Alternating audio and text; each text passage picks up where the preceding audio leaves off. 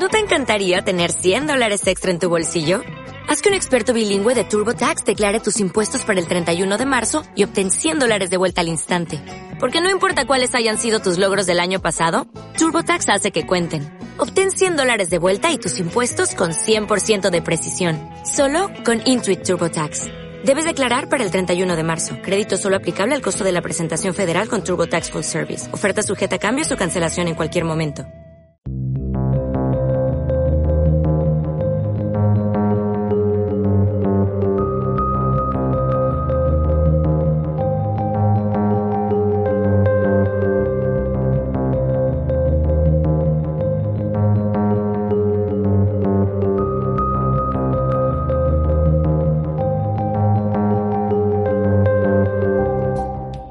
Buenas a todos, bienvenidos y bienvenidas al episodio número 80 de Atmósfera Jubian, un podcast en el que repasamos episodio a episodio y temporada a temporada esa fantástica serie de la BBC de ciencia ficción que es Doctor Who. Mi nombre es Nuria Franco y me acompaña como siempre en este viaje a bordo de la TARDIS Esther Oliva. Muy buenas, Esther. Muy buenas, Nuria. ¿Cuánto nos queda ya de esta temporada? Porque me da la sensación de que estamos avanzando muy rápido en algunas cosas. pues eh, hoy vamos a hablar del... Eh, vamos a llegar al 6, en el próximo programa vamos a llegar al 8, o sea que nos quedarán cuatro episodios más. Eh, o sea, ya, ya, ya. Ya, ya, mismo, ya mismo. sí, sí, tengo la sensación de que esta, esta temporada está avanzando mucho. No sé muy bien por qué. Bueno, como decías, vamos a hablar de qué episodios. Pues vamos a hablar de los episodios 5 y 6. El 5 se titula Oxygen y el 6 se titula Extremis. Dos episodios que son muy diferentes, pero digamos que hay un hecho eh, eh, crucial que sucede en uno que tendrá consecuencias en el siguiente. Eh, y de eso hablaremos cuando empecemos a meternos en harina. Así que si te parece, podemos empezar. Muy bien.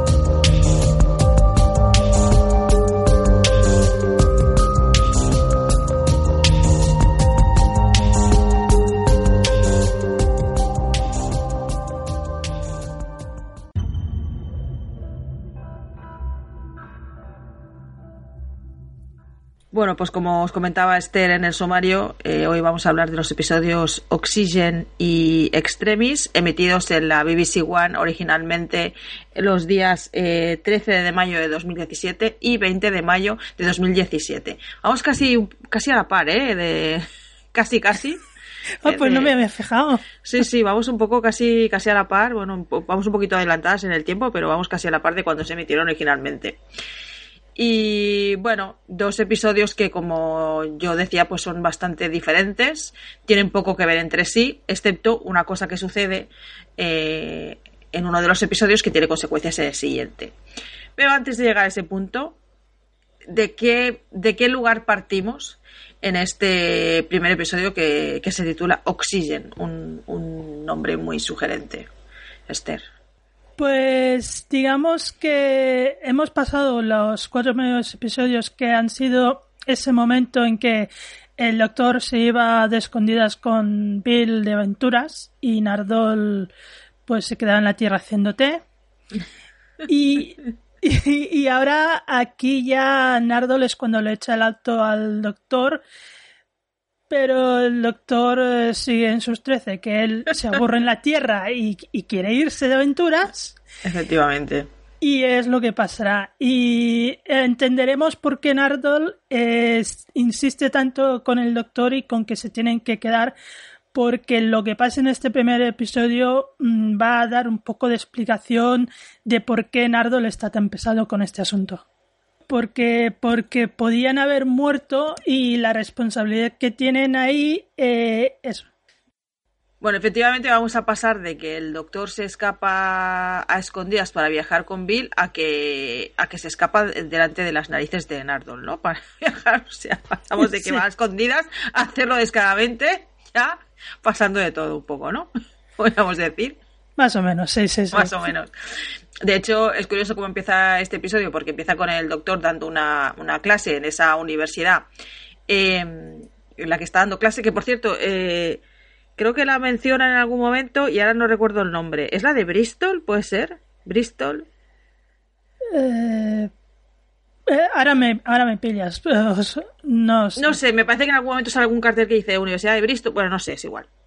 El caso es que eh, está dando clase en la universidad y en una clase en la que tendría que hablar de rotación de los cultivos, que ya me dirás tú a mí, doctor, dando clase de rotación de cultivos, pero bueno, rotación de los cultivos y se va a hablar del espacio.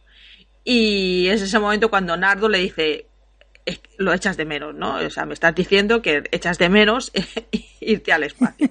que un poco vendría a ser eso que comentabas tú de, bueno, el doctor se escapa, ¿no? A escondidas para poder seguir viajando y en este momento ya pues como que le da eh, un poco igual. Por cierto, es un episodio que tiene eh, alguna referencia a Treki y el siguiente también, por lo menos a mí me lo pareció. En este es una referencia muy evidente porque empieza el, episodio con ah, diciendo con la voz del doctor diciendo el espacio, la última frontera, que yo pensé, me he equivocado de serie ahora o qué ha pasado. sí, es que esa es muy clara, es muy clara.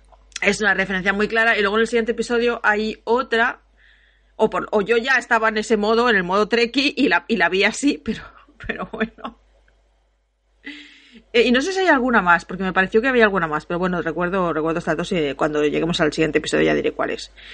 Y el caso es que, es que, bueno, pues nos encontramos con Bill, el doctor Inardol en la TARDIS y el doctor preguntándole a, Bill que dónde, dónde quiere ir. Y mientras Bill escoge, el doctor le dice, no, eso, eh, creo que escoge un destino, le dice, eso no es nada interesante, vamos a ir a este y Bill creo que le dice algo así como, ¿por qué vamos a ir a este? Dice, porque esto es, porque hay una llamada de socorro. Y donde hay una llamada de socorro es ahí donde vamos, ¿no? Un poco, pues, em, siguiendo con esta estela que llevamos de, de como de reinicio de, de lo que es Doctor Who, pues insistiendo un poco en esa, en esa mecánica y en esa dinámica de, de, de qué va la serie, que es de que el doctor va, como siempre digo yo, a desfacer en tuertos, va allí donde se le, donde se le necesita, a veces por voluntad propia, a veces por voluntad de la TARDIS, esto ya lo sabemos, no siempre decide el doctor, ¿no? Como vimos en el episodio pasado, cuando se presentaron en el Londres, ¿no? De 1800, que no era el destino que habían elegido, pero la TARDIS decidió que tenían que ir allí, ¿no? Pues un poco es eso.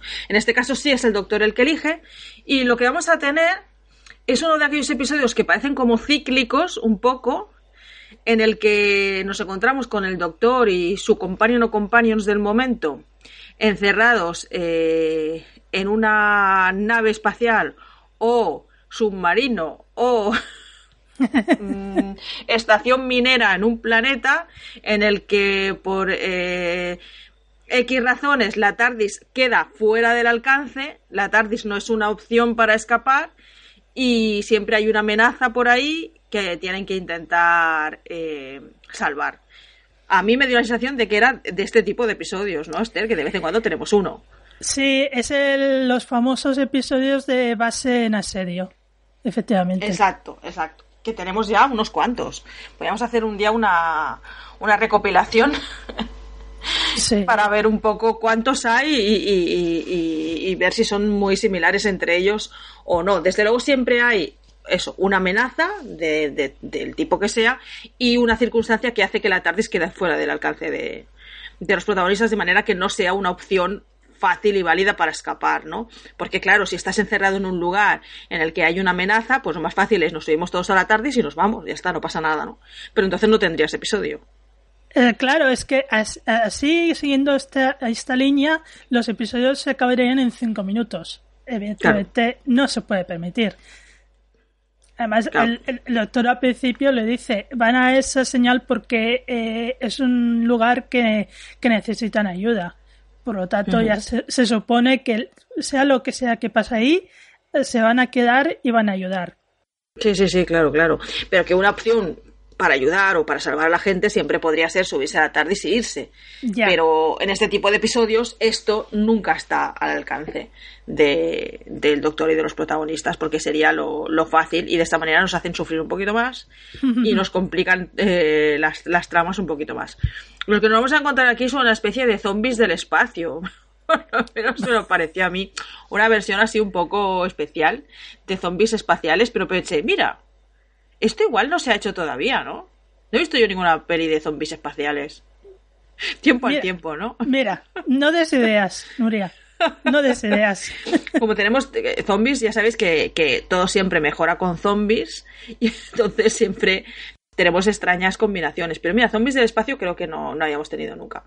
De, todas formas, eh, tampoco es que sean zombies. No, no son exactamente en realidad, eh, es, eh, si te acuerdas en el doble episodio de la librería, cuando los, que, mm. los arqueólogos morían, quedaba el esqueleto dentro del traje y era el traje el que se movía. Pues el que se aquí, movía. Aquí pasa un poco lo mismo. Es el traje el que se mueve. Efectivamente. Eh, tanto el, doctor y bueno, los compañeros Nardol y, Bill se van a presentar en esta estación espacial en la que parece ser que ha habido una catástrofe. De hecho, el, episodio empieza también con enseñándonos unas imágenes de unos trabajadores, ¿no? Mm. Eh, que están intentando arreglar el suministro de oxígeno de la estación cuando son atacados por otros trabajadores que, que, están, que están muertos y que van dentro de los trajes espaciales como zombies. Yo por eso pensaba, al principio pensaba que eran, que eran zombies espaciales. Luego, más adelante en el episodio sabemos que no, que es gente que ha muerto, pero los trajes siguen funcionando porque tienen una inteligencia artificial y, y entonces parece que ellos eran zombies. La verdad es que da un poco de mal rollo esta pues historia. Sí, sí. Y bueno, pues nos vemos a aparecer allí. El doctor extiende esa burbuja de oxígeno que sabemos que tiene la TARDIS porque lo hemos visto en otros, en otros momentos, extiende esa burbuja de oxígeno, que lo cual les permite a eh, pasearse por la estación porque parece ser que en la estación no hay oxígeno.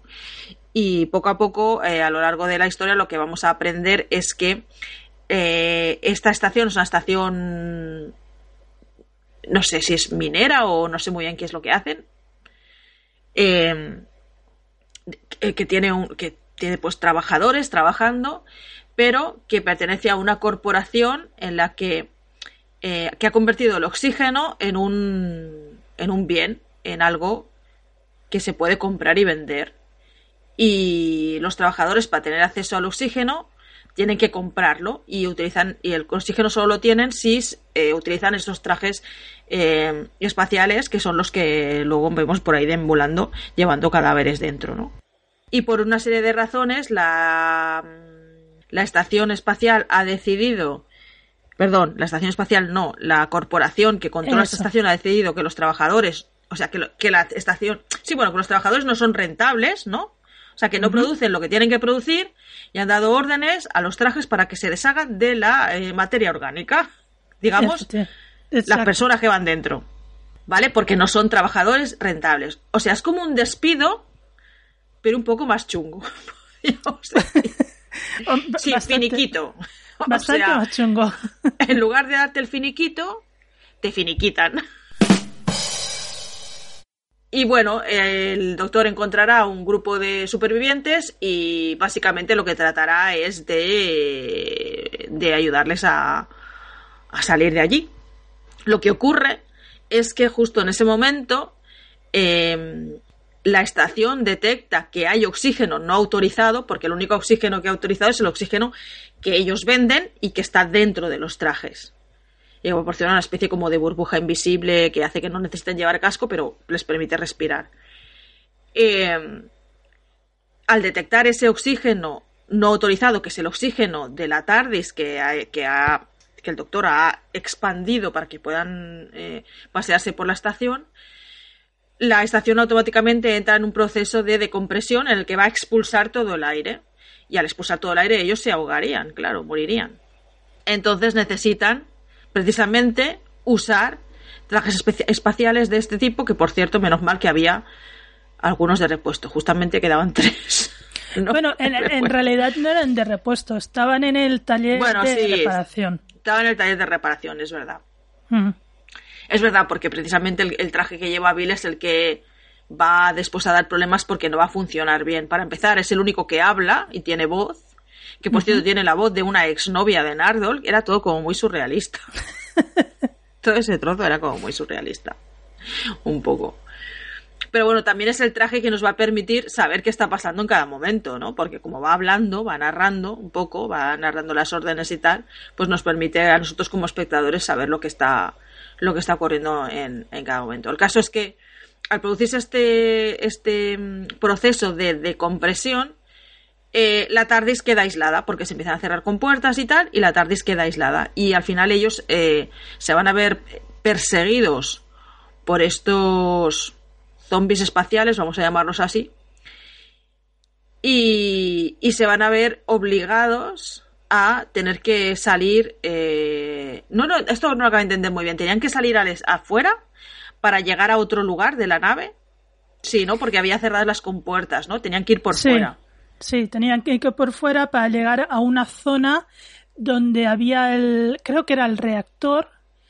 Pero Ah, para sí. eso tenían que hacer un, un pequeño paseo espacial. Un pequeño paseo espacial. eh, y también con, zom- con zombies por ahí pululando, porque había bastantes por fuera también, creo. Claro, todos los que habían salido fuera y que hayan ido muriendo. Exactamente. Y bueno, hasta aquí todo bien, excepto que justo, eh, bueno, el momento en el que ya están a punto de salir al espacio, pues resulta que el traje de, mm, de Bill no funciona bien, ya le había estado dando algún problemilla, y resulta que no, no, va, no va a disponer de casco. Entonces va a tener que exponerse al espacio exterior sin casco, cosa que es absolutamente imposible, ¿no? Para un ser humano. Sí, exactamente. Además, eh, aunque llevan eh, la burbuja esa que les proporciona el oxígeno, para salir al exterior esa burbuja no les sirve, necesitan igualmente el casco. Y Claro. para los humanos no pueden salir sin casco. Claro, es que solamente. Bueno, de hecho, el episodio empieza precisamente con el doctor narrando eh, en esa clase de la universidad las, las maravillas de, de los efectos de- del vacío en un cuerpo humano, ¿no? Sí, El, el- el- el sentido de, bueno, que no hay presión, entonces no puedes tomar aire porque te explotarían los pulmones, Mm. Eh, te congelarías. No sí, sé. sí, maravillas, todo maravillas. Mm, Todo maravillas. Bueno, de hecho, eh, nuestro podcast tiene, toma el nombre de Atmósfera Cero, precisamente por una película bajo ese nombre que tiene una escena bastante espectacular Sí, respecto a eso, hasta- respecto a un astronauta en una estación que que, que pierde la, la presión, ¿no? Del- de, que la protección del casco y acaba eh, explotando. sí. Spoiler. Acaba explotando. Claro, yo pensé, pero bueno, claro, es que hay un momento que dicen, bueno, vas a te- vamos a tener que salir porque no tenemos más remedio. Eh, te vas a ver expuesta un ratito al espacio exterior. Eh, no aguante la respiración.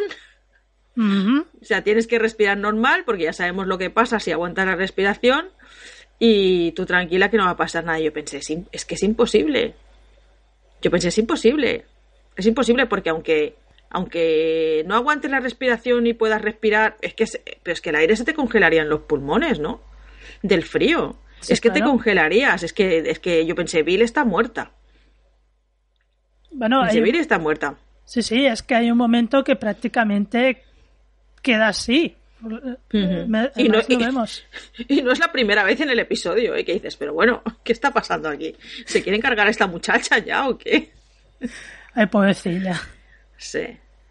Bueno, el caso es que vamos a tener una pequeña elipsis y cuando regresemos, lo que vamos a ver es que Bill no está muerta, efectivamente, y lo que vamos a saber es que el doctor le ha prestado eh, su casco, o sea, ella ha estado un rato expuesta, pero luego el doctor le ha prestado su casco un rato y han podido llegar al otro lado. Pero, pero esto ha tenido unas graves eh, consecuencias en el doctor. Se ha expuesto de tal manera que el estar expuesto al espacio exterior le ha provocado una ceguera que nos dicen de momento que es temporal.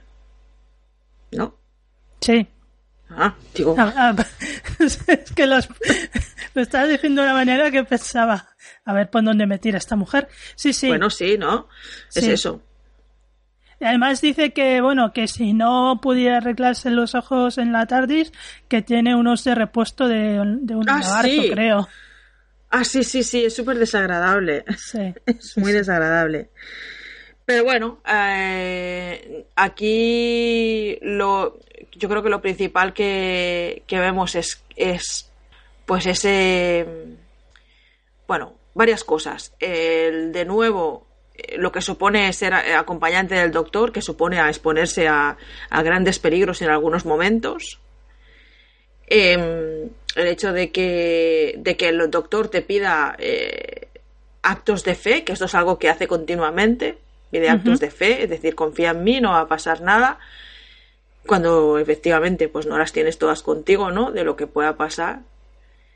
Y luego vemos que em, justo en el, en el lado opuesto, en el lado contrario, los sacrificios que es capaz de hacer el doctor por los companions, ¿no? En algunos momentos. Y en este caso por Bill, que ya decimos desde el principio que él tiene como un sentimiento de como de protector hacia ella, ¿no? De, cuidar de ella y de protegerla. Y en este caso, pues, eh, a cualquier precio, ¿no? Incluso eh, exponiéndose él mismo al espacio exterior, que aunque sepamos que el doctor es, no es humano y es diferente y, y tiene una mayor resistencia, pues tampoco es inmune a los efectos del espacio, ¿no?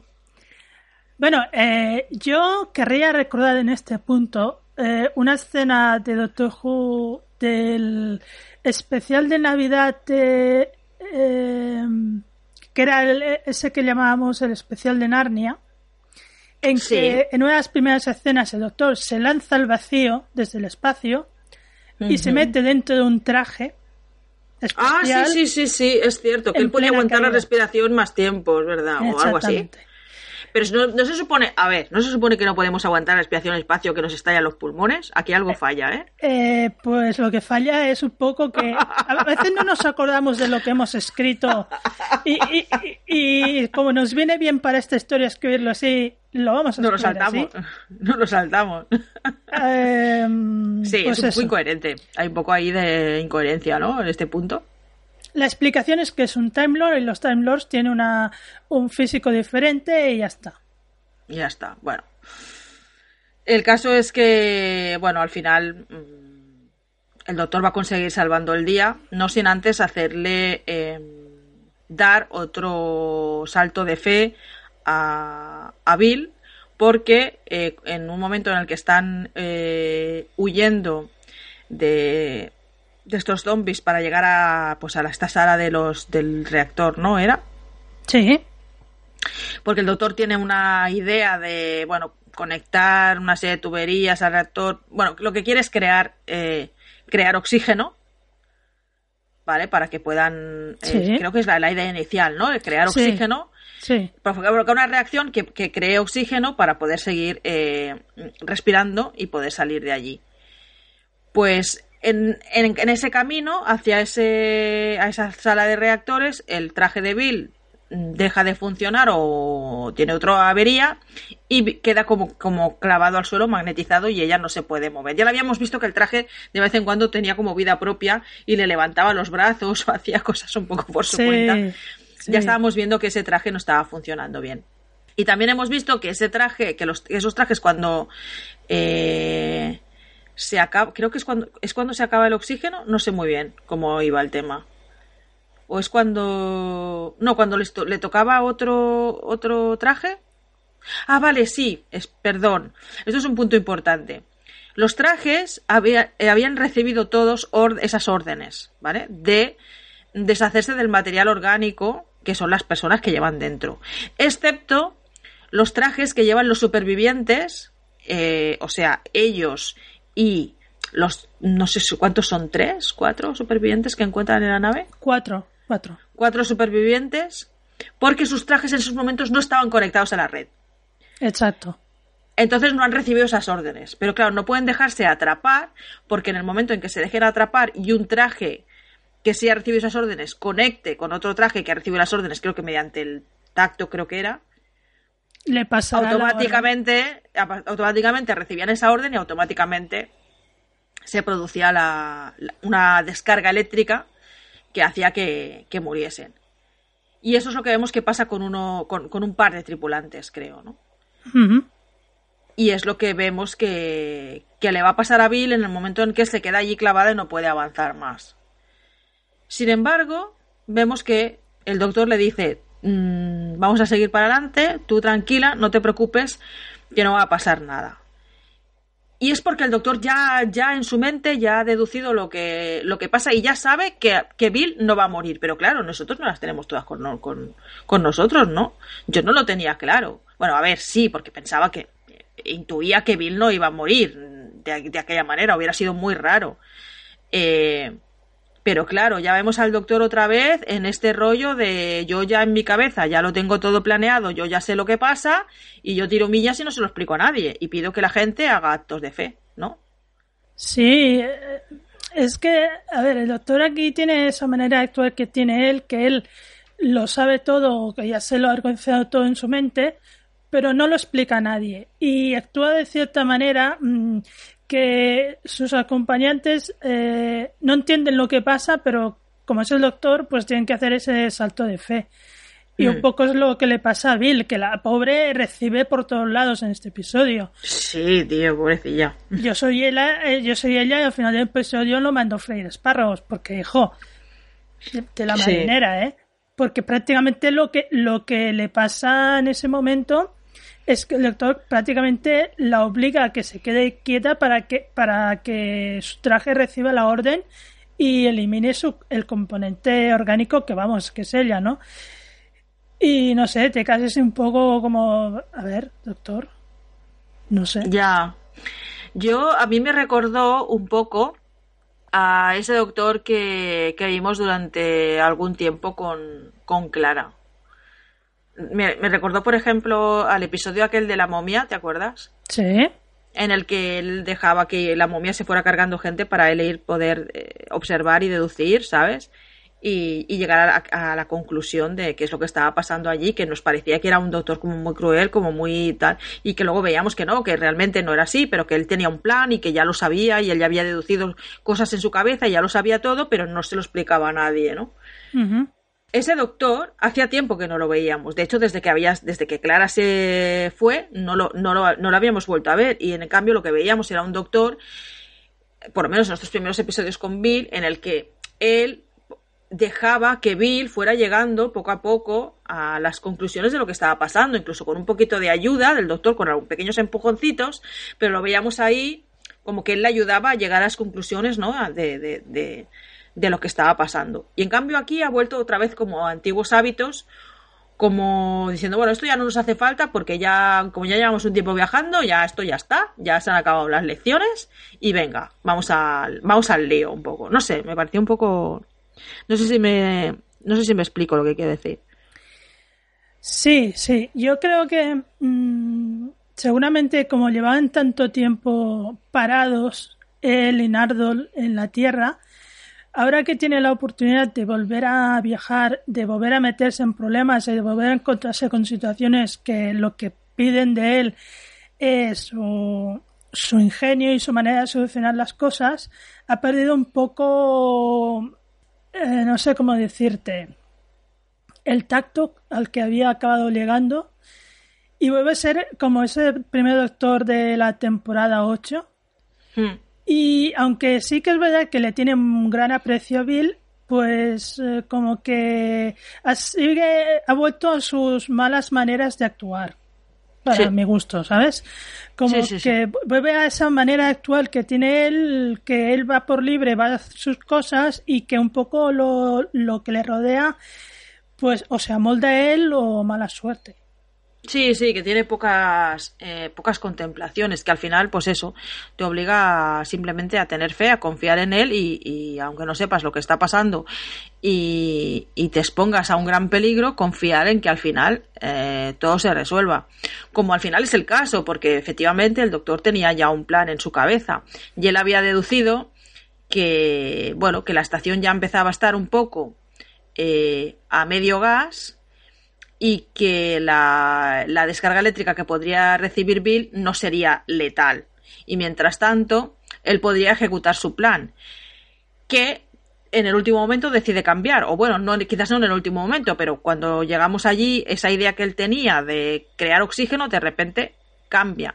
Y lo que se le ocurre es eh, conectar los trajes de a, supongo que al, al, core un poco de la nave de la estación de tal manera que en el caso de que ellos muriesen por orden de los trajes, la, toda la estación explotaría. De esta manera, eh, lo, que lo que hace, lo que intenta hacer es jugar con las como al final lo que habla este episodio un poco así es de la, del capitalismo salvaje, podríamos decir. Sí, sí. Del capitalismo salvaje, lo que hace es usar las mismas armas de este capitalismo salvaje, que es eh, hacer que sus muertes sean eh, que le salga más cara, más caro a la corporación que controla esa estación que no el dejarlos vivir, ¿no? Que pierdan dinero, porque al final de lo que se trata para esta corporación es de ganar dinero. Si las personas no son productivas, las eliminamos, ¿no? Y si y si resulta que si eliminar las personas nos sale más caro porque te estalla la estación y nos quedamos en estación y perdemos dinero, pues entonces no nos interesa eliminarlas. Y al final lo que hace es este pequeño juego, esta pequeña trampa que hace que al final pues les dejen vivir, les den sus, incluso los, los trajes, les entreguen sus eh, botellas de oxígeno y al final puedan llegar a la, a la tarde y salir de allí y podamos eh, recuperar a Bill que es lo que dices tú, que yo no sé cómo esta mujer al final del episodio todavía tiene ganas de seguir viajando con el doctor, porque mm, se lleva un par de un par de guantazos eh, físicos y emocionales en este episodio, ¿no? Sí, sí, sí. Es, es un episodio especialmente duro para el personaje de Bill, la verdad. Y eh, es verdad que la pone en una situación muy, muy complicada y, y es verdad que Bill, la mujer tiene una paciencia de santa porque la verdad lo que le hace el doctor, yo, no sé si en lugar de ser Bill es Clara, Clara, bueno, yo lo había corrido a hostias, con perdón, pero vamos. Sí, sí, sí, sí, un poco así. En fin. Bueno, y tenemos el regreso de, de, todos y, y tenemos la bronca monumental que tú mencionabas al principio que recibe el doctor por parte de de, de Nardol, eh, porque bueno, la bronca que le echa es, es mm, oye, céntrate un poco porque hiciste una promesa, has hecho una promesa, tienes que proteger esta, esta misteriosa cámara eh, secreta que aún no sabemos lo que quién contiene, porque decimos que es alguien, mm, no sabemos a quién contiene, pero él ha hecho una promesa que todavía no sabemos en qué consiste, pero sí lo vamos a saber en el siguiente episodio. Y, y si te pasara algo, si siguieras exponiéndote a estos peligros como nos hemos expuesto en esta situación, ¿qué pasaría? Tienes una responsabilidad, no puedes irte por ahí de fiesta, vamos, básicamente lo que le dice, ¿no? Sí, exactamente. Lo, lo que le viene a decir es que la obligación que tiene es de quedarse ahí y asegurarse de lo que hay dentro que nunca salga. porque es eh, así de peligroso es lo que hay dentro. Y aquí hay que decir que Nardol, el personaje de Nardol, eh, es eh, completamente justificado que esté porque en realidad lo que es Nardol aquí es la voz de la conciencia del doctor, que es un poco lo que ha perdido el doctor. Es el Pepito, es Pepito Grillo. Está durante todos estos episodios, es la persona que le está eh, centrando un poco y le está recordando continuamente que tiene un deber, porque si no el, doctor, pues bueno, se iría por aquí, se iría por allí, se va a vivir aventuras. Claro, pero es que sobre todo yo creo que aquí Nardo le explota porque es que no es que sea solo el doctor que habría podido perder la vida, es que han sido el doctor, Bill y él. O sea, han sido, es que mm. hubieran podido ser los tres. Si mm. ninguno de los tres queda, claro, es, esa cámara pues queda completamente desprotegida y lo que hay ahí dentro que mm. representa que es absolutamente peligroso, pues podría salir y, y, liar la parda, digo yo. Y aquí está completamente justificado que Nardol aquí eh, se plantee, explote y le diga nunca más. Y es cuando entonces descubrimos eh, que el doctor no se ha curado la ceguera que tenía, aunque parecía que sí, sino que realmente se ha quedado ciego. Claro. Mm, claro, en este punto, la verdad es que yo me quedé bastante. bastante parada. Mm, lo intuía, ¿eh? Lo intuía, porque porque le dan demasiado peso. Si hubiera sido una cosa más, más, eh, más eh, trivial, no hubieran pasado muy por encima. Pero le dan demasiado peso. Cuando Nardo le dice a Bill, eh, te ha salvado, pero ha tenido que hacer un gran sacrificio, claro, te, te da a entender que eso no es, eh, no va a ser una anécdota en ese episodio.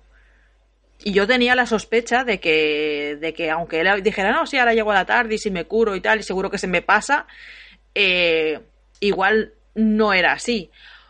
Pero lo que tampoco entiendo, aunque esto sea así, eh, pues ¿por qué no utiliza, por ejemplo, un poco de energía de regeneración para Ahí- curarse, no? Ahí, ahí, ahí, ahí, porque yo cuando vi este episodio yo también me lo pregunté, porque no deja de ser el primer doctor de un nuevo ciclo de, de un nuevo Claro. ciclo de regeneraciones, con lo Mm. cual se supone que energía de regeneración ha de tener por un tubo que, que le sobra, sobrar. sí, sí, claro. Por tanto, puede utilizar alguna, alguna cantidad para curarse, que yo no creo que eh, implique tanta, tanta, tanta energía.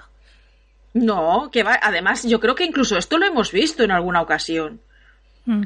Bueno, eh, hemos eh, visto en alguna me suena a mí que en alguna ocasión hemos visto al doctor usar un poquito de energía de regeneración para sí, le, para cu- curarse. le- le curó la muñeca al River Sí. cuando se la tuvo que romper para deshacerse Sí. del ángel sí, y se la curó, sí. sí, sí. Quiero decir que no, no sería la primera vez que el doctor usa la energía de regeneración para o sea, es- es, una herida que no dispara automáticamente esa regeneración que ya no, que ya no tiene vuelta atrás, ¿vale? Que dispara ese proceso de regeneración que ya no tiene vuelta atrás. No es una herida tan grave como eso porque no es una herida mortal, pero pero eso no le impide que pueda usar él forzosamente esta energía de regeneración, como lo hemos visto hacer otras veces, para curarse. Y a mí me pareció un poco curioso este rollo de, de, de por qué no usaba la, la energía, se curaba y ya está, y otra cosa, ¿no? No sé. Es, es un poco como el asunto este de que, que, que hablábamos antes de que si ya habíamos visto Doctor saltar al vacío en el espacio, meterse en un traje y caer al- a la Tierra y no hacerse nada, mm, ¿por qué ahora se, se volvía ciego, no? Y es un poco lo mismo. eh, si puedes utilizar energía de regeneración para curarte, ¿por qué no lo utilizas? Y es que mm, vuelve a ser una conveniencia conveniencia para la em, dramática Para la trama. pa- para la trama, Sí. exactamente. Sí, sí, pero también me pareció que era un poco complicarse la vida sin necesidad. Porque dices, ¿y ahora qué haces con un doctor ciego? O sea, Bueno, a, a ver, a es ver. complicarlo todo mucho más. Bueno, pero eh, piensa que toda la resolución del episodio es, la hace el doctor estando ciego y lo soluciona todo. Sí, sí, sí, sí, sí. Y en el Quiero siguiente decir que también. la, pero- la ceguera no, no llega a ser un hándicap suficiente como para que el doctor no pueda hacer doctor y pueda solucionar lo, lo, lo que se, a lo, a lo que se enfrente. Bueno, a ver. Eh, sí, no. Sí, no. Y si quieres ya entramos a hablar en el siguiente episodio. No, a ver, Eh, sí, a ver, yo sí. lo digo, eh, ya que estamos hablando de Oxygen, yo lo digo porque toda la historia Ah, de sí, sí, sí, problema pero- en la estación Vale, sí. Sí, la eso sí. estando ciego. Sí, sí, efectivamente, pero yo me refiero a, vale, de acuerdo, pero a partir de ahora vas a tener un doctor ciego para los siguientes episodios, que no sé muy bien qué es lo que te va a aportar, ¿no? Aparte de complicaciones. Y en el siguiente en el siguiente episodio lo vemos, y si quieres ya entramos a hablar, no sé, no quieres mencionar nada más de este. Bueno, eh, así por la parte más ligera del episodio, porque es verdad que tiene mucho, claro, todo lo que hemos contado es como muy serio, muy dramático, ¿no? ¿No? Todo esto que lo que se tiene que enfrentar Bill, Sí, sí. que, tam- que tampoco la vemos muy, bueno, no la vemos muy tocada porque como se cree que el doctor se ha curado, pues es- está, está tranquila, ¿no? Porque si no, la verdad es que yo creo que ella habría tenido un gran peso eh, sobre la conciencia. Pero la vemos, la vemos tranquila y relajada porque, bueno, no le da mayor importancia porque el doctor ha dicho que se ha curado. Exactamente. Pero bueno, tenemos, tenemos toda esta parte que es como muy dramática, pero luego tenemos unas, en algunos momentos tenemos unos tonos un poco más ligeros. Hay algunas escenas que me parecieron tremendamente graciosas, en las que se habla así eh, sutilmente de, de racismo, Y es muy gracioso porque precisamente esas, esas escenas están protagonizadas por Bill, que es negra, Sí. ¿vale? Y que sabe perfectamente lo que es el racismo porque lo ha sufrido. Y uno de los personajes eh, que es azul, ¿vale? Y, y que por una serie de comentarios que ella le hace, él la tilda de racista. Y claro, ella dice, pero ¿cómo me vas a llamar racista a mí si soy negra? ¿Sabes? Y el otro no sabe de lo que está hablando, ¿sabes? Es como una situación bastante, bastante cómica donde se, como que se gira un poco la, la tortilla, ¿no? Y ella acaba cayendo en unas, en una serie de, de, de actitudes tópicas, ¿no? Que te hace, que, que son un poco, poquito racistas y que, y que no te das, y que no, que, que, que no te das cuenta de que, de que lo son, ¿no? O que no tienes la sensación de que lo son, ¿no? Como el típico que cuenta, yo qué sé, chistes machistas y no se da cuenta de que está siendo machista, ¿vale? Pero contar un chiste machista es ser machista, chicos, ¿vale? ¿Queda claro? Bueno, Pues aparte, Pues eso, eso. es, es un poco eso, ¿no? Y, y, y la verdad es que me pareció bastante gracioso este punto. Sí, sí. Quiero decir que el episodio también tiene su contrapunto cómico, que no es todo el rato drama, pero sí que es verdad que es, que es un episodio bastante intenso. Y el siguiente también, un episodio también bastante intenso en ese sentido. Sí, sí, mucho más. Bueno, no sé si quieres mencionar algo más de este episodio. Mm, No, no, yo creo que podemos pasar al siguiente. Bueno, pues pasemos al siguiente.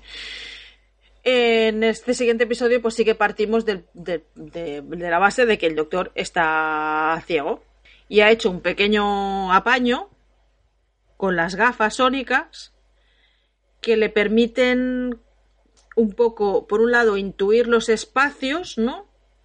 Hacerse una composición espacial, ¿no? De, de por dónde está situado y que le permite co- también como escanear eh, las, bueno, las personas, los seres vivos, ¿no? Le, le pasa como una pequeña lectura, o sea, aunque no ve, sí que le pasa como una pequeña lectura de aquí hay una persona y siempre vemos eh, eh, hombre, 35 años, tal, o mujer, ¿sabes? Vemos un poco para que él se vaya situando eh, con ayuda de estas gafas y ocultar, ocultar al hecho, el hecho de que está ciego, eh, pues a todo el mundo, menos a Nardol, que es el único que lo sabe, y al que por cierto usa de perro lazarillo, de perro lazarillo, lo usa de perro lazarillo, Sí. porque como es el único que lo sabe, acompaña al doctor todo el rato y tiene que pasar generando situaciones bastante cómicas a describir lo que está pasando como si fuera el capitán obvio ¿sabes? para que el otro sepa lo que está pasando. Porque cuando pasa algo, pasa pasa alguna cosa que es obvia porque todos la estamos viendo, excepto el doctor, Nardol tiene que narrar lo que está pasando cuando para todo el mundo es obvio lo que está pasando. Entonces es como que genera unas situaciones un poco extrañas en que en algún momento hay alguien que lo mira como diciendo, ya, Sí, eh, estoy em- viendo. Es que era en plan que había momentos es que, que decías, pero no os estáis dando cuenta de lo que está pasando porque es que Nardole es tan malo disimulando. Que es que canta una, luego, a una legua, por, favor, pero bueno, mira, era el juego que querían dar y, y así lo han dado. Sí, sí, sí, no, no, funciona perfectamente. Con lo cual, a lo que vengo a referir, que tienes un doctor ciego que sí, que se apaña, pero, pero se apaña de aquella manera, porque, porque tiene las gafas que más o menos le ayudan a situarse y porque tiene a Nardol. Pero también vemos que hay momentos en este episodio donde no tiene a Nardol que las cosas se le complican bastante, Sí. ¿no? Se le complican bastante. Bueno, vayamos un poco a lo que va el episodio. En este episodio el doctor eh, es llamado por... Esto no lo entendí muy bien. El Papa le viene a buscar. Es que no entendí muy bien esto. Es que me pareció muy... Me pareció... O sea, toda la situación me pareció muy surrealista. Que luego lo entiendes. Luego lo entiendes y dices, ah, vale, pero es que es muy surrealista toda la situación. De repente aparece allí el nuncio del Papa buscando al doctor y luego aparece el propio Papa buscando al doctor porque resulta que hay un como un antiguo escrito que se llama Veritas. Veritas, que se llama Veritas, que hacía muchísimos años, que bueno, que está como en la biblioteca del Vaticano, ahí en los, los famosos archivos ocultos del Vaticano, ¿vale? Que tan ocultos no deben ser, porque si todo el mundo sabe que hay archivos ocultos ahí, pues no sé, no están tan ocultos, bueno, es igual. Bueno, eh, es que... eh, No, si me refiero a los archivos ocultos del Vaticano reales, de los que se Ah, los reales, pero digo porque reales. al fin y al cabo eh, lo que estamos viendo todo el rato en el episodio no es real. Pero bueno, No, no ya, es ya real. llegaremos a este punto. Ya llegaremos a eso. Pero bueno, el caso es que hay un, un, un escrito antiguo en los archivos ocultos del Vaticano que parece ser que hace muchos años fue traducido, ¿no? Y todos, todos aquellos que tradujeron el texto murieron, Ajá. ¿vale? Y ahora El- se ha el- vuelto a traducir, Esto no me digas que no olía al nombre la rosa. olía a el nombre de la rosa y olía a ángeles y demonios, total. Sí, sí. A la saga de Dan Brown. Yo digo, uy, si me parece que estoy viendo aquí, ¿dónde está Tom Hanks? Yo, yo decía, Seguro que- ¿dónde estás en Connery? Sí, era un poco este rollo, era un poco rollo, sí, sí, archivos secretos del Vaticano, Sí, un sí. texto oculto, la gente Prohibido. muere, era como muy un peli de estas de un thriller, ¿no? Un poco. Sí, sí. Bueno, el caso es que hay un- este documento que, por no sé por qué razón, se ha vuelto, se ha querido volver a traducir y todos los que han traducido han muerto, se han suicidado, ¿no? Por lo que yo entiendo, Sí. excepto uno que no saben dónde está, ha desaparecido. Y la verdad es que no sé muy bien qué es lo que qué es exactamente lo que le piden al doctor. Que traduzca el texto, que busque al que ha desaparecido. No lo acabé de entender. ¿Tú lo entendiste? Eh, yo lo que entendí es que lo que querían es que el doctor, siendo quien es, eh, leyera el texto para descubrir por qué la gente se suicidaba. Hmm. No sé, está todo como muy pillado por los pelos. Sí. No sé, que venga el Papa a pedirle ayuda al doctor. Yo no lo entendí, era todo muy raro. Era todo muy raro, muy surrealista. Luego, además, eh, la forma en la que tiene de aparecer eh, el Papa, ¿no? Que de repente está Bill en su casa con una chica que se la ha llevado, eh, pues el ligue de, de esa noche, que se la ha llevado a su casa, y de repente oye el ruido de la tarde si aparece el Papa por allí hablando italiano, las ve allí, dice no sé qué, no sé cuántos, y se vuelve a ir, y dices, pero ¿esto qué está pasando aquí? ¿Qué se ha fumado el guionista? ¿Esto qué es? Eh, No, perdón. es un poco raro Eh, todo. En este punto, eh, el guionista, no sé qué se había fumado, pero era Stephen Moffat. Ya, ya, ya lo sé que era Stephen Moffat. Por, Por si, eso lo he por, dicho. si, por si alguien no lo sabía. Por eso lo he dicho, que, que se había fumado. Porque, Pero- porque pero- de verdad, o sea. Pero es que en, en el fondo, todo lo que vemos en, esta, en este episodio y que nos resulta tan raro y extravagante, tiene su razón de ser cuando al final del episodio descubramos eh, lo que está pasando en realidad ahí. Sí, sí, sí, claro, Y- claro, y- evidentemente. Y cuando después vuelves a ver el episodio y ves todas estas cosas, entonces caes en ello y te das cuenta que desde un primer momento te están telegrafiando lo que está pasando ahí. Sí, sí, que no sí, sí, pueden- sí, sí. Porque, por ejemplo, una de las primeras cosas que chocan de este episodio y que quizá mm, no aciertas a pensar en un primer momento es que sabiendo que donde está la TARDIS eh, hay unas- un efecto de, tra- de traductor simultáneo universal, ¿por Sí. qué sale el Papa hablando en italiano y la TARDIS Sí. no lo traduce? Sí. Sí, sí, sí, sí, sí. Pero eso no caes en una primera vez que lo ves, no caes. Después, claro, dices, ah, vale, muy bien. Mm. Claro, porque no, porque en realidad no es la TARDIS. Bueno, nada es lo que, lo que parece. Exacto. El caso es que, bueno, eh, se pide, le piden ayuda al doctor para que traduzca este texto. Mm. Y bueno, se lleva a Bill y a Nardol, que vaya, o sea, vaya eh, par de dos. O sea, la verdad es que me gustaron mucho en este episodio, yo me reí mucho con ellos por la, la química que tienen, que me parece que es muy buena. Yo a mí Nardol me, me divierte mucho, la verdad es que es un personaje que me divierte mucho y cada vez me gusta más.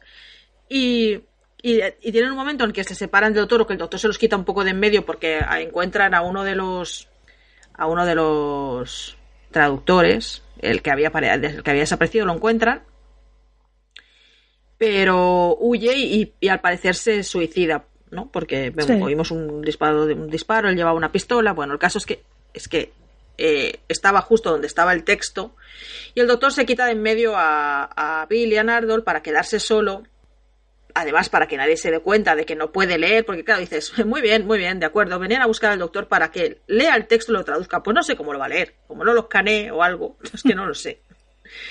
Y entonces, claro, él, él monta un aparatejo, lo vemos ahí montando la tarde, es que dice, bueno, esto me ayudará a traducirlo. Bueno, en realidad lo que le va a ayudar es a leerlo. ¿No? Porque no puede traducir, porque no puede leerlo. Bueno, sí, el, el aparatejo este que coge de la TARDIS, Sí. en realidad lo que hace es que mm, no, no es un aparato para poder leer el, el, el Veritas, sino que en realidad lo que hace es eh, como eh, a ver, devolverle la vista momentáneamente, hace como una especie de apaño, ¿no? Sí, le hacen apaño a la vista utilizando energía de regeneración, por eso dice que a lo mejor él ha, cogido energía de regeneración que tenía y que a lo mejor en sus propias, sus próximas regeneraciones sea mm, ciego o le falte alguna sí, que cosa, ¿no? Sí, sí. O sea, ah, eso, ah, entonces, bueno, entonces Sí, perdón, eh, di, di, di. No, que digo, eso que nos preguntábamos en el episodio anterior, que hubiera sido tan fácil, pues aquí te lo explica. Te lo que, explican. Que quizá no mm. es tan fácil, pero vamos, yo sigo sin creérmelo que sea, no sea tan fácil. Ya, porque, porque lo hemos visto anteriormente y no ha tenido consecuencias, pero claro, eh, sí que él dice algo así como. Eh, todo lo que necesitas el universo te lo da, pero hay que pagar un precio o algo así, dice, y entonces, bueno, te viene a decir un poco eso. Si utilizo energía de regeneración para curarme la vista ahora, a lo mejor en mi próxima regeneración me falta un brazo, o yo qué sé, ¿sabes? Porque he gastado esa parte de la energía. Bueno, es un argumento un poco... A ver, pillado por los pelos, ¿no? Eh, es, te voy a decir lo mismo que te decía hablando del otro episodio es un argumento que a mí no me vale, sino es porque eh, extiende la, el dramatismo de la trama de por sí. Sí, sí, sí, sí. Porque yo no lo veo tan, yo no lo veo tanto problema solucionar eso mm, como por las ganas de que eso tenga ese cariz tan dramático para, para lo que pueda venir después. Sí, sí, sí, exactamente. O sea, es algo. Está claro que es algo que han puesto en la trama para que tenga un para que tenga un papel eh, crucial, porque si no es que no tiene mucho sentido. No tiene sentido. ¿Para qué, lo vas a, ¿Para qué vas a complicarte la vida de esta manera si no tienes pensado algo que tenga que ver con eso? Es que si no, no tiene, no tiene ningún sentido. Pero bueno. El caso es que tenemos al doctor ya separado de Nardol y de, y de Bill. Entonces se queda mm, intentando leer este texto no le sale demasiado bien la jugada porque no recupera demasiado bien del todo eh, la vista. Y de hecho empieza a ser acechado por una, por una especie de... Eh, yo pensé, ¿estos dos episodios van de zombies o qué? una especie de monjes zombies, ¿no? Porque parecían zombies también. También, también. Parecían zombies, la verdad es que daban un poco de mal rollo. unos bichos, una especie de zombies eh, monjes, eh, que están por allí pululando, no sabemos muy bien por qué, por lo menos en este episodio no, bueno, no lo sabemos, hasta el final no lo sabemos, ¿eh? No sabemos muy bien por qué y están intentando proteger este, este, este texto. Y vemos que Nardol y Bill, por otro lado, se, se van por otro lado y además ya digo que me, me, hizo muchísima gracia la dinámica que tienen en este episodio porque porque los ves a los dos eh, meterse en problemas eh, ellos solitos sin ayuda de nadie y retroalimentándose el uno al otro, ¿no? Porque hay un momento que ven como una especie de luz y tal, así extraña. Y Bill le dice a Nardol, tienes razón, y otro tiene razón en que, en que sería muy mala idea ir a ver lo que está pasando ahí. Y los dos dicen, sí, sí, pero van. Hombre, claro. Vemos que descubren una especie como de, de extraña sala con diversos como eh, agujeros, como que luego ellos los, los, llaman portales, y que cada vez que entran en uno de esos aparecen en un lugar diferente. Hay un momento que se van a, al Pentágono, ¿no? Sí, sí. Luego vuelven y luego se van al CER, que ahora no me acuerdo cómo qué era, pero el centro de... ¿Cómo se llama? ¿Qué, qué es esto? Bueno, el CERN es el, Centro Internacional de Supercomputación, de, donde está el, generación, el generador de partículas más grande del mundo. Eh, sí, ese, ese, ese, el del... Ay, ¿cómo se llama este? El bosón de Higgs, ¿no? Eso mismo. Ay, vale. Eh, que por cierto, eh, cuando encuentran al traductor aquel que había sobrevivido, les dice, lo he enviado. Y lo que quiere decir es que lo había enviado por correo electrónico, ¿no? O de alguna manera lo había enviado al, precisamente al CER. Y aparecen allí en el CER y vemos cosas muy raras. Vemos que la gente está como. Bueno, como que. Bueno, han leído todos el texto este y este texto les ha hecho descubrir algo y descubrir que el mundo no es real. Y como no es real, han decidido eh, volarlo por los aires. ¿No? Y vemos que han instalado como una especie de bombas debajo de las mesas y bueno, que se están como despidiendo y tienen una cuenta atrás. Todo es como muy extraño. Pero todo se complica más cuando vuelven otra vez a la sala, eh, escapando de esta explosión, y empiezan a reflexionar y se dan cuenta de que, bueno, de que es Nardo el que se da cuenta. La verdad es que es un personaje que no es tan tonto como parece, ¿no? ¿No? No sé, me da la sensación de estos, en estos episodios a mí me está sorprendiendo. Yo, yo no digo que sea tonto, yo digo que a mí no me gusta Nardo, ya está. Pero no, Sí, pero que tonto no es. Pero que al principio parecía un personaje como mucho más patán, porque viene de donde viene, ¿sabes? El origen de este personaje cuando lo conocemos es un tipo, es un tipejo un poco mediocre, ¿no? No sé, por lo menos esa Sí, sensación sí, da. sí, y luego, sí. y luego en esto lo vamos viendo que es un tío que, que no es tan tonto, que además está ahí dándole caña al doctor, ¿sabes? No sé. Y es el que se da cuenta de que en realidad esa sala es como una especie de sala de proyección, ¿no? Que todo está siendo proyectado y llega a la conclusión de que si todo está siendo proyectado o sea, son, que no son que son como simulaciones. Ah, aquí está la otra la otra referencia Treki. Otra de las referencias Treki, Ah, porque lo- hay otra más. Lo de los hologramas, lo de la, la, La, la la la holocubierta. holocubierta. Eh, la- eso mismo. La menciona la holocubierta. Sí. Y yo, digo, digo, sí, sí, había otra referencia Treki. No sé, son dos episodios que de repente empiezan a tener muchas referencias Trekkies. Que, que pasó algo en este momento. ¿Se estrenó alguna peli de Star Trek o algo? Que yo recuerde, ¿no? Porque incluso la serie de Star Trek Discovery aún no se había estrenado. o sea no, que- no, pero que no fuera a lo mejor eh, época de que se estrenase el, el reboot del JJ, no sé. No, hombre, no, que este es el 2017, por favor. No sé, eh, me pareció muy raro de repente tanta referencia a Trekkie dentro de los episodios, pero bueno. Eh, a lo que íbamos, Nardol se da cuenta de que, de que todo está siendo proyectado como si fuera un holograma, como si fuera todos los mundos simulados de la holocubierta, precisamente de Star Trek. Entonces llega a la conclusión de que si todo está siendo proyectado, igual ellos mismos tampoco son reales también están siendo proyectados. Y entonces se acerca al proyector, a, la parte interna, y al acercarse se descompone en píxeles y desaparece, ¿no? Y no sé si es aquí ya en este momento cuando... Aquí es cuando Bill lo que hace es seguir el rastro de gotitas de Seguir sangre el rastro.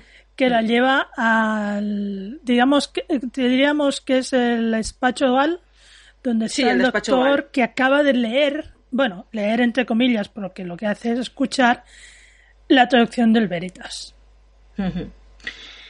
Y entonces, bueno, llega Bill y le empieza a contar. El doctor entonces está muy serio. Está bastante serio ahí en este momento. Y le empieza a contar que ha, que ha podido leer el documento y que el documento habla de un demonio que quiere eh, dominar el mundo, ¿no?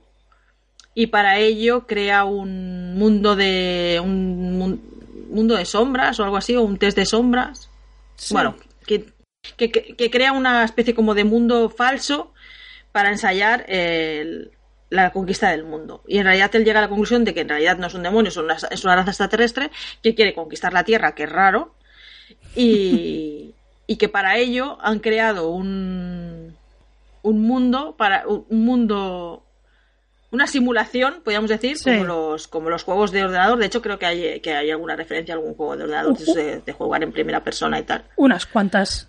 Hay unas cuantas, sí. Sí. Eh, crea como un, como un mundo simulado, una simulación, en la que todos ellos son una especie como de, réplicas programadas de, de sus de sus eh, son altes como sus alters de sus alters egos reales podríamos decir y, y lo que hacen con este mundo es ensayar precisamente eh, la conquista del, del planeta. Simplemente pues ensayando las distintas variables de que, pues bueno, pues cuando ya estás jugando una partida y fallas y vuelves a empezar y aquella decisión que habías tomado en un momento, pues tomas otra diferente para, para seguir avanzando en el juego. Y un poco es eso.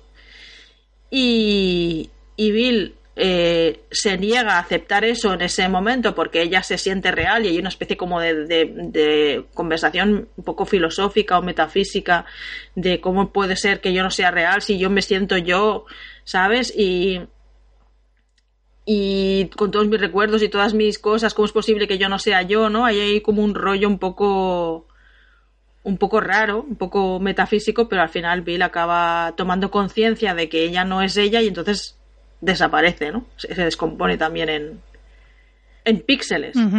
Sí, señora. Y se habla también de, de que los ordenadores, bueno, de que habían creado como una especie, que había una especie de test.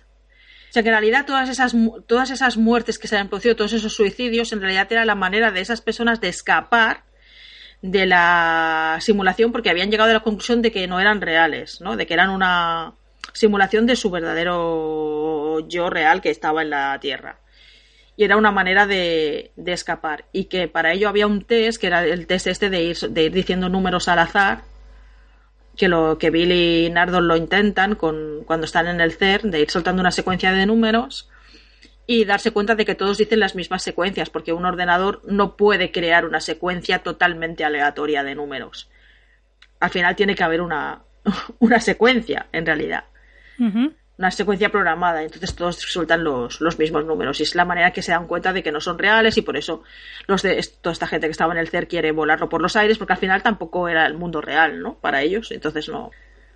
Tampoco, tampoco suponía una muerte real, aunque pueda parecerlo real.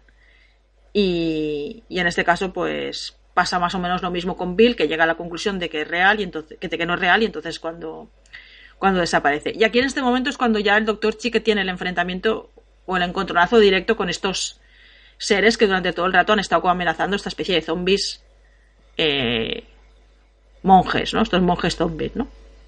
Sí, exactamente. Bueno, lo, de monjes lo vamos a dejar un poco de suspenso porque explicaremos el porqué en el próximo programa. Sí, bueno, pero no está bien, me parecían monjes. y además, como estaba en el Vaticano, me, pegaba. A mí también me parecían monjes. Ya, ya, ya. Bueno, el caso es que sí, efectivamente se confirma que es una raza extraterrestre que quiere conquistar la Tierra y que está utilizando eh, este mundo simulado pues para mm, conocer todas las variables y cuando se cuando vayan a conquistar la Tierra de verdad, pues ya lo tengan todo previsto porque ya lo hayan ensayado antes, ¿no? Y que incluso, incluso, pues han, utilizado una especie de réplica programada del doctor, pues para poder contar también con esa eh, variable. Poder, sí, exacto, poder contar también con esa variable y poder enfrentarse a esa dificultad que sería la mayor que podrían tener a la hora de, de conquistar la Tierra, ¿no? Lo que pasa que el doctor, pues en el último momento se saca ahí una jugada maestra un poco de la manga. no. Sí. En la que dice que él está conectado a las gafas. ¿No? Sí. Que tiene un enlace con las gafas sónicas. Que, que claro, las lleva puestas durante todo el episodio. Porque como no ve y las necesita para poder. Bueno, para poder situarse espacialmente en los sitios pues las lleva puestas, claro. Entonces le viene muy bien porque dice, bueno, estas gafas, yo estoy conectado a estas gafas, en mi yo real está conectado a estas gafas, y esas gafas en esta, esta simulación han estado todo el rato en modo grabación. Y han grabado todo y ahora me lo voy a mandar a mí mismo en el mundo real con un, con un apretoncillo del puente de las gafas, ¿eh? Enviar. y se envía por email, ¿no? Porque al fin y al cabo están dentro de un programa de ordenador y hay wifi Exacto. Y, y, de hecho, esto, esto es lo que nos eh, lleva al principio de todo el episodio antes de los créditos.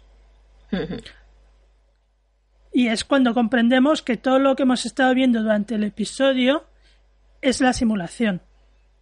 Por eso era todo tan raro y tan absurdo. Exactamente. Porque es que no se, no se entiende nada aquí. porque aparece el Papa? Lo que tú decías, porque la TARDIS no traduce? No se entiende nada. Porque vienen a buscar al doctor, no se entiende nada. Y es porque no era real, no era, real, era una, una simulación. Y bueno, al final el doctor recibe ese mensaje que dice eh, ayúdales, sálvalos a todos o algo así. Mm. Algo, eh, fir- algo así dice, y firmado el doctor, ¿no? Y. Y entonces es cuando el doctor, pues. No sé, pues. Recibe ese mensaje y se pone en marcha. Lo que sea que se vaya a poner en marcha, ¿no? Bueno, eh, nos hemos dejado una parte importante del episodio que quizá deberíamos explicar ahora. Y es que paralelamente a la historia de esta realidad eh, virtual, se nos ha explicado otra historia que pasa mucho tiempo antes de todo esto eh, y que más o menos podemos eh, situar a un po- poco tiempo después sí. De, la muerte de River. de la muerte de River y que nos descubre quién hay en realidad dentro de la cámara esa de que están guardando el doctor Inardol, Efectivamente. que no es nada más y nada menos que Missy. El regreso de Missy. Sí, señora. Eh, yo creo que al final, mm, aparte de toda esta trama tan rocambolesca, mm, creo que es la parte más, más importante de este episodio. Por fin descubrimos quién hay eh, dentro de la cámara. Y por fin descubrimos por qué el doctor tiene esta gran responsabilidad de custodiar esta cámara, porque es que dentro está, está Missy. Y lo que vemos es una cosa también muy rara, vemos al doctor en un sitio extraño, eh, con una especie de también de monjes o sacerdotes eh, que hablan de ritos funerarios y que cuando el doctor aparece están hablando de como de una ejecución ritual, podríamos Sí. decir, ¿sí? que en este caso eh, em, es como un sitio, eh, a ver, ¿cómo lo explicaríamos? Cuando ellos hablan de este sitio, es una especie de lugar, no sé todo el planeta, pero es un lugar eh, especializado en mm, ritos funerarios de todo tipo, podríamos decir, ¿no? Bueno, yo diría que están, eh, están dedicados a la ejecución de grandes criminales. Sí. Y entonces, pues, están explicando cómo sería en el caso de un señor del tiempo. Pues que se requiere de. Bueno, que les empieza a explicar la mecánica, pues sí, unos, unos, unas descargas eléctricas que pararán los dos corazones, etcétera, etcétera. Y al principio, cuando pasa esto, como pasa. mm, un tiempo después de, de, lo, de lo de River, pensé que el doctor había ido a suicidarse. Yo lo pensé. Bueno, es que, a ver, toda la escena está, está grabada Claro. de tal manera que en todo el rato pienses que a quien van a ejecutar es al doctor. Es a él, es al doctor, y dices, pues ha ido, pues está el hombre ya harto de la vida porque, porque se ha quedado sin River y ya no quiere saber nada, ¿no? y va a suicidarse. Eh, Yo es eh, lo que pensé. Exacto. E incluso cuando aparece por primera vez Missy, que dice Sí, se, necesite, revés, sí. se necesite otro, Se siente otro señor del tiempo. Claro, te piensas, ah, es que Missy será la encargada de juntar al doctor. De ejecutar al doctor. Después hacen esa jugada, un juego de manos Sí. que en realidad no, es Mm. al revés. Es al revés. Es Missy que, ha- que es- habrá sido pillada por. pff, a saber. Escoge entre los 300 millones de crímenes que ha cometido, escoge uno, da igual. o sea, ya está. Sí. No necesitas más. Va a ser ejecutada y se requiere de un señor del tiempo que lo haga. Y luego des- y después de la ejecución, aún así, hay que mantener el cuerpo custodiado dentro de una cámara. ¿Qué hice? ¿Una cámara cuántica o algo así? Sí, algo sí era, sí. una cámara cuántica durante mil años. Es decir, sí, sí, matamos al Señor del Tiempo, pero durante mil años lo tenemos custodiado porque nunca se sabe realmente si un Señor del Tiempo ha muerto. Yo entendí esto.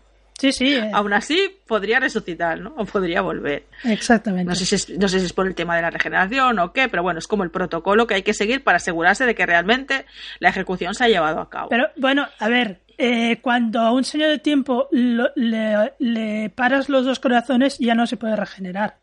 Claro, yo pensé, hombre, están siendo un poco exagerados, pero bueno, yo qué sé, pues si resulta que parece así que, les habían, que le han parado los dos corazones y luego resulta que uno revive, pues que si revive dentro de la cámara cuántica y está mil años encerrado, pues a lo mejor, yo qué sé, no lo sé. No, no entendí muy bien, pero me dio la sensación de que era como, uy, es que es tan peligroso que necesitamos tomar medidas extras. A ver, eh, te, voy a volver a sacar el mismo argumento. Nuria, conveniencia para la, para la trama. Era conveniencia para la trama. Ya, claro, es conveniencia para la trama, sí, O sea, ya lo entiendo. Es que Efectivamente. una, una de las cosas de las que me he dado cuenta repasando todos estos episodios es que cada vez que los veo les saco más pegas. Y es algo que me hace, me hace bastante rabia. Ya. Sí, sí, claro, pero siempre, al final, muchas cosas son convenientes siempre para la trama, porque es que si no, no tendríamos series de televisión, ¿sabes? Sí, sí. Hay cosas que pasan porque son convenientes para la trama, pero en Doctor Who, en Lost, en Star Trek y en muchas series, es que es normal. Esto pasa así, es conveniente para la trama, pues sí, es conveniente para la trama. Y en este caso, pues también era conveniente para la, para la trama, pero bueno, el, claro, porque luego, eh, luego Missy no va a estar muerta, ya lo sabemos que no, porque, porque el doctor ha estado hablando con ella a través de la puerta y porque entra con ella a cenar y le lleva comida mexicana. sabemos que no está muerta. Bueno, sabemos que no está muerta ahora, porque hasta este punto no sabíamos que dentro estaba Missy. No, claro, hombre, cuando ves la cámara ya sí. Claro, evidentemente. Cuando ves la cámara ya sí, ya sabes, dices, ah, vale, ya sé quién hay dentro. Cuando ves la cámara allí flotando, que no sé por qué está flotando en el lago, pero bueno, ves la cámara allí flotando en el lago, ya Bueno, sabes es- que es ella la que es que está s- dentro. sale dentro, sale de dentro del lago. Pero que, que quiere decir que mm, aunque ha estado hablando con ella en episodios anteriores, hasta este episodio no se sabe que quien hay dentro es Missy. E incluso así, No, e incluso así, lo de que no está muerta también te lo soluciona en el mismo episodio porque no la ejecuta, sino que es gracias a lo que le dice Nardol de parte de su mujer, Mm. de parte de River, que él decide no matarla. sí, pero que bueno, que ya. Yo en el momento en que vi la cámara, ya supe que no la iba a ejecutar, que de alguna manera se iban a librar, que de alguna manera se iba a librar, que eso no iba a pasar. Bueno, sí, pero Ya se ve. lo- eh, sí, eso también, pero también es- habían de explicar el por qué llega a ese punto. Sí, claro, claro. Sí, sí, sí. Bueno, el caso es que está allí el doctor para, para mm, ejecutarla. Vemos a, a Missy suplicar. Yo no me la creía mucho. ¿Tú te la creías? A mí sí, Es nunca. que nunca yo nunca me la creo. A mí sí, nunca. Nunca me la creo, pero intenta allí dar como penilla, en plan, soy tu amiga, no me mates por favor, seré buena. Y yo decía, pero ¿qué dices? Si esto, no se lo cree nadie, ¿sabes? Tengo que decir que me alegró, me alegró recuperar el personaje de Missy, porque Missy siempre, siempre es augurio de cosas interesantes y divertidas. Eh, pero todo este rollo que se trae no, no me lo creía. Y ves al doctor tan serio y tal y, y tan, como tan, eh, ¿cómo lo diría yo? Resignado, ¿no? Que lo ves que dices, bueno, es que no me vas a convencer de lo contrario, por lo menos eso parece. Hasta que aparece Nardol, encapuchado ahí al fondo, eh, que al principio no sabemos qué es Nardol y que lo vemos eh, sacar el, el diario de River, que lo tiene él, y lo vemos de- eh, descubrir quién, eh, descubrir su identidad, que es Nardol, y le viene a decir al doctor que tiene, pues eso, lo que tú decías, el encargo de, de River, de que, de que no lo haga, ¿no? De que no la, no la ejecute. Y claro, esto me hace pensar, River lo sabía entonces, quizás. Sabía que iba a llegar a este punto, ¿no? No lo, sab- no lo sabemos porque no lo hemos visto en la serie. mm, Claro, no lo hemos ver, visto, pero... Podemos deducir que quizás seguramente. O, o a ver. Eh, River a lo mejor se lo dice al doctor para que ahora que ella no está, que él no pierda el, el- ni el norte ni sus principios. Hmm. Y a través de estas palabras, pues eh, igual eh, cuando envía a Nardol es porque ella sabe que ha ido porque lo han llamado de este sitio para la ejecución de Missy. No lo sé. No, no queda claro, pero bueno, lo que sí No queda claro es que, que Nard... ¿Por qué está Nardol con el doctor? ¿Por qué? Pues porque tiene ese encargo de River de, de vigilarle y de obligarle a después a cumplir esa promesa de custodiar el, el, el cuerpo. Porque aunque en un primer momento el doctor parece que va a ejecutar la sentencia y de hecho acciona el mecanismo que dispara la, mm, la descarga eléctrica, luego vemos que en realidad no, no la había matado, solo la había dejado aturdida. Que también dices, es un poco absurdo porque ¿qué necesidad hay? Aparte de, de hacernos creer a los, a los espectadores de que realmente la ha ejecutado. ¿No? Es un poco ridículo. Bueno, Luego cuando se levanta y dice, ah, no, no, me estaba echando un sueñecito. No sé. Me pareció un poco raro. Bueno, Hubiera tenido más sentido si hubieran dicho, mira, hago todo el paripé, parece que la he ejecutado, metemos el cuerpo en la cámara, luego yo me llevo la cámara, la custodio y luego resulta que nos enteramos de que Missy está viva. Pero no, es que nos enteramos ahí, en ese momento. Missy se levanta y le dice el doctor, venga, ayúdame a llevármela. Y le dice a Nardo, ayúdame a llevármela y, no la, y la entramos en la, en la cámara y nos la llevamos y yo la custodiaré y bla, bla, bla y todo el rollo. Y, luego por hacer ese gag de los monjes de esto no está en el protocolo, te está saltando todas las normas y el doctor le dice, mírame, entra, mira, mira por el doctor a ver qué te sale y, y ve que tiene como, como eh, qué récords de, qué, qué registros de muerte tiene y ve que como que tiene como, como, como un montón de muertes diferentes, porque claro, el se va regenerando, y como a ellos como que les da mal rollo, les da miedo y se van, como si no supieran lo que es un señor del tiempo. No sé, es como muy raro todo. A mí me pareció que no encajaba demasiado bien todo este rollo. ya. Ya. ¿A ti te- pasó lo mismo o no? ¿O solo En, en un primer momento no, pero cada vez, cada, cada vez que veo- y ahora que me lo estás explicando y, y- y se me está cayendo, se me está cayendo el episodio por momentos. No, es un poco, es, es un poco Sí, ridículo, quiero sí, decir. Es cierto. Quiero decir, ellos están allí soltándote el rollo de se necesitan dos años del tiempo, vamos a hacer esto, de los dos- las descargas eléctricas que pararán los dos corazones, y luego la meteremos en una cámara cuántica y estará mil años custodiada, y bla, bla, bla, bla, bla, bla. Quiero decir, saben lo que es un señor del tiempo, porque si han montado todo este protocolo para ejecutar a un señor del tiempo, será, será que lo saben. Entonces, ¿a qué viene este rollo de, uy, que el doctor tiene como mil muertes diferentes, uy, qué mal rollo, vámonos todos con Pero a ver, he- hemos- sí, pero a ver, hemos de pensar que no todos los señores del tiempo serán igual que el doctor o que Missy o que el Master. No, ya, ya, ya lo sé, pero bueno, pero el doctor tiene dos mil años. Es que tampoco les. No sé, me pareció muy forzado todo. Mm. Me pareció muy forzado. Hubiera tenido mucho más sentido hacer el paripé, decir, ay, sí, sí, está muerta, nos la llevamos, y luego, pues de repente, de alguna manera hubiéramos sabido que en realidad no la había matado y que estaba viva. Pero es que hacen el paripé para luego, es que no sé, un poco absurdo. No sé, a mí me pareció un poco absurdo. Mm.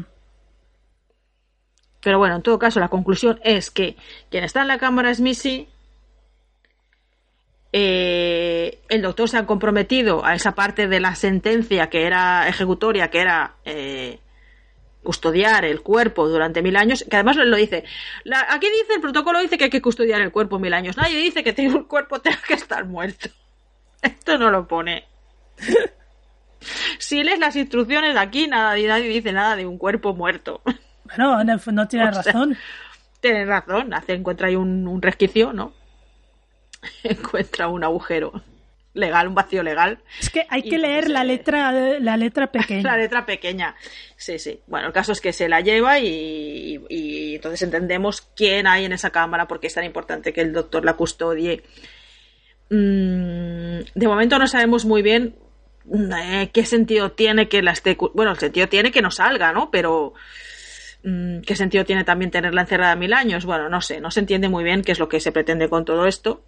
Pero en todo caso, el doctor sí que le dice, le confiesa a Missy a través de la puerta que sigue ciego, que nadie lo puede saber, y también le dice que, bueno, no sé si es en este episodio, le dice que, que si todo va mal, mm, a lo mejor necesitaría una amiga.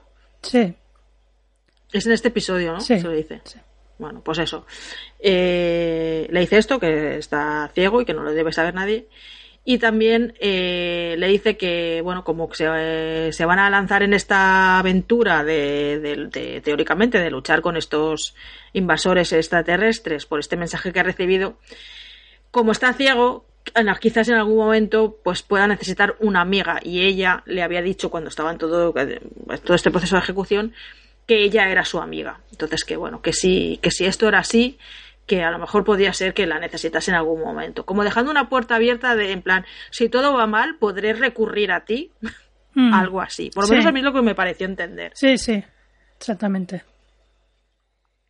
Así que nada, aquí tenemos el, el tema. No sé si es aquí exactamente donde acaba el, el episodio. Ah, sí, acaba aquí, efectivamente. Acaba aquí. Pues bueno, como veis, dos episodios muy diferentes. pero que tienen un, un, nexo de unión, que es precisamente este punto de la ceguera de, del doctor, que es un hecho que se arrastra en el siguiente episodio, que tiene una serie de consecuencias, pero que gracias a esa ceguera el doctor consigue poder enviar ese mensaje a su yo verdadero para poder evitar esta invasión extraterrestre y que, y que de momento es un, es un tema que todavía se mantiene y que ya veremos cómo se resuelve y que espero que no alarguen demasiado en el tiempo porque es un poco rollo eh, ¿no? Es un impedimento un poco absurdo. No, ve, no vería normal el doctor ciego hasta el final de la temporada, hasta que se regenere. No lo vería normal. Sobre todo porque implica que tendría que llevar las gafas sónicas y, y estamos de acuerdo que dan un poco de rabia. Sí, la verdad es que sí. Y, y poco más, poco más. Eh, el regreso de Missy, que no sabemos qué, qué puede significar el regreso de Missy. Con Missy nunca se sabe. Nunca se sabe. Pero ahí la tenemos. Al final es cierto que es un tema que desde que apareció el máster en esta la primera vez que apareció el máster en esta nueva era del doctor es un tema que, que es como que planea continuamente ¿no? Eh, son incapaces de matarse mutuamente no sí y son como los grandes archienemigos, pero son incapaces de matarse mutuamente y al final son los únicos que son capaces de comprender completamente al otro porque son los dos únicos. Bueno, ahora ya no son los dos únicos que quedan porque sabemos que hay más eh, pero durante un tiempo han sido como los únicos, ¿no? Que, que en principio que quedaban y, y los únicos que podían entenderse de alguna manera. Y esa obsesión que siempre ha tenido el máster de decirle al doctor es que somos amigos, que tú dices, bueno, el concepto de la amistad es muy laxo. Bueno, esto ya en, la época de Tenan ya lo explica, ya lo explicaba que, que ellos dos de, de, pequeños eran muy amigos, habían ido a la, a la academia juntos y que fue en ese punto que cada uno tiró por su lado, pero esa amistad siempre había estado. Ya. Sí, claro, pero ahora la cosa es muy diferente. Bueno, pero es esta especie de relación amor-odio que tienen entre ellos. Sí, sí, sí, sí. Es una relación complicada, mm. ¿no? No sé, si lo tuvieran que poner, eh, que poner en Facebook, pondría.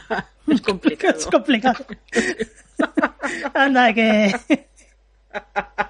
¿Cómo se nota que, que, somos viejunas, eh? Porque esto del Facebook no, lo usa nadie más que los viejunos. Uy, yo ya, ya casi ni, lo, ni me lo miro. yo tampoco, yo tampoco. Pero bueno, pues ahí tenemos el regreso de, de Missy, que yo, yo insisto, Missy a mí es un personaje que me gusta y siempre, siempre da vidilla y tengo ganas de ver qué qué nuevas emociones eh, nos aporta Missy, porque además es que la, habíamos perdido de vista así, tampoco sabíamos muy bien lo que había pasado con ella, ¿no? Sí, fue estar un par de episodios, eh, creo que fue el principio de la temporada 9 y ya desaparecer. Desaparecer, sí, sí. O sea que a saber qué maldades ha estado haciendo durante este tiempo. Que a lo mejor es por eso por lo que la han, la han pillado, no sé. A saber. A saber. Bueno, pues no sé si quieres eh, que mencionemos algo más o lo podemos dejar aquí. No, si te parece lo dejamos aquí. Lo dejamos aquí, os emplazamos a la siguiente entrega de Atmósfera Jubian, que será dentro de 15 días si todo va bien. Y yo creo que es el momento eh, que nos avances a ser de qué vamos a hablar, aunque creo que es bastante, bastante evidente porque no queda otra. Pues vamos a hablar de los episodios 7 eh, y 8 de la décima temporada. El 7 se titula La pirámide del fin del mundo y el 8 se titula La mentira de la Tierra.